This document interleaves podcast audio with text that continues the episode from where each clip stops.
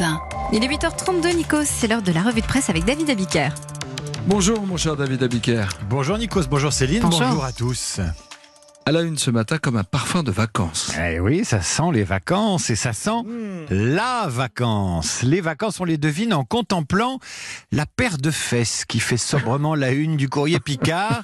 Les naturistes veulent rester sur la plage, titre le quotidien régional qui décrit la fronde de trois associations naturistes contre un arrêté municipal interdisant le nudisme sur les plages de la commune de Quin. Textile Les vacances font aussi la une du Parisien aujourd'hui en France qui s'inquiète du parcours du combattant des touristes à Paris, propreté, travaux, sécurité.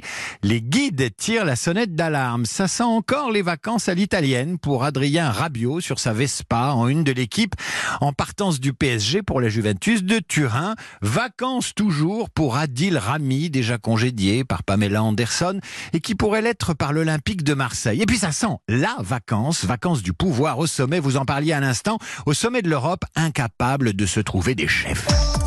Allez, on va commencer justement avec l'Europe en panne de casting. Allô l'Europe, il y a quelqu'un? S'amuse Gilles de Bernardi dans le Dauphiné. L'Europe n'a plus de patron, c'est la sentence de Bruno Dive dans Sud-Ouest. Ce sont les petits pays et les forces extrémistes qui font la loi, soit par défaut, soit parce qu'ils ont su entre eux nouer des alliances. Rien de surprenant pour Jean-Michel Bretonnier qui pointe ses logiques politiques cohérentes au niveau européen mais qui entre en conflit avec des intérêts nationaux. Et dans le journal de Saône-et-Loire, Patrick Chabanet tire les premières leçons de cette incapacité des Européens à se trouver des chefs.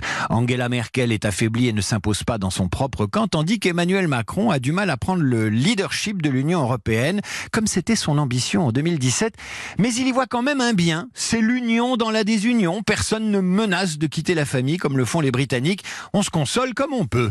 L'Europe en surchauffe et Paris qui risque le surtourisme. Le surtourisme, c'est le mot employé par le Parisien aujourd'hui en France pour résumer l'inquiétude des guides de la ville face aux galères qui attendent les 50 millions de visiteurs qui se pressent chaque année à Paris et dans sa région.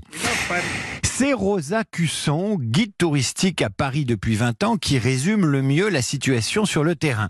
Quand vous avez derrière vous un groupe de 40 personnes avec des enfants ou des personnes âgées, votre souci c'est de les déplacer en toute sécurité sans qu'ils se fassent arracher un sac, de rattraper les heures perdues en quart dans les embouteillages, mais aussi de leur trouver des places pour la Tour Eiffel ou le Louvre sans faire des heures de queue, et puis aussi de leur dénicher des toilettes. Tout est dit ou presque, mais on lira à côté de ces récriminations la réponse du premier adjoint à la ville de Paris qui explique en substance que la ville fait ce qu'elle peut.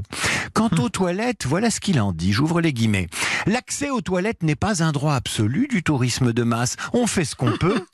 On serait tenté de lui répondre que les touristes aussi font ce qu'ils peuvent et là où ils peuvent. Et puisqu'on est presque en vacances, on lira dans le monde ce papier sur les camps capitalistes que les Américains organisent pour les 14-17 ans, organisés par le géant informatique SAP. Ça se passe à Miami, au septième étage d'un building climatisé. Une quinzaine d'ados, au lieu d'être à la plage ou en colonie, ont une semaine pour apprendre les bases de la création d'entreprise, préparer un projet avec un business plan et surtout avoir une idée. Et ils en ont des idées, des baskets aux semelles renouvelables, une application pour retrouver ses clés et son portable, un maillot de bain en plastique recyclable pour lutter contre la pollution des océans, un robot pour dialoguer quand on a des idées noires. Peu importe l'idée, l'important c'est de se lancer. Et bien sûr, à la fin de la semaine, on présente son projet devant tout le monde, même si on est timide. Le capitalisme américain, il a bien changé. Et les salariés français méditeront l'exemple de ces jeunes gens qui apprennent la gestion en vacances, quand les Français, eux, selon le Parisien aujourd'hui en France, seraient tentés de se préparer aux vacances pendant qu'ils travaillent.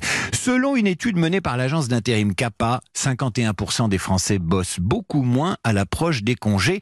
Et la palme revient à Nikos, non pardon, à Ludovic, chargé d'études marketing, qui pose une journée de RTT rien que pour faire ses valises. Vous vous rendez compte? Poser une journée de RTT rien que pour faire les valises, décidément en France, les congés c'est une affaire de pro. RTT, je connais pas.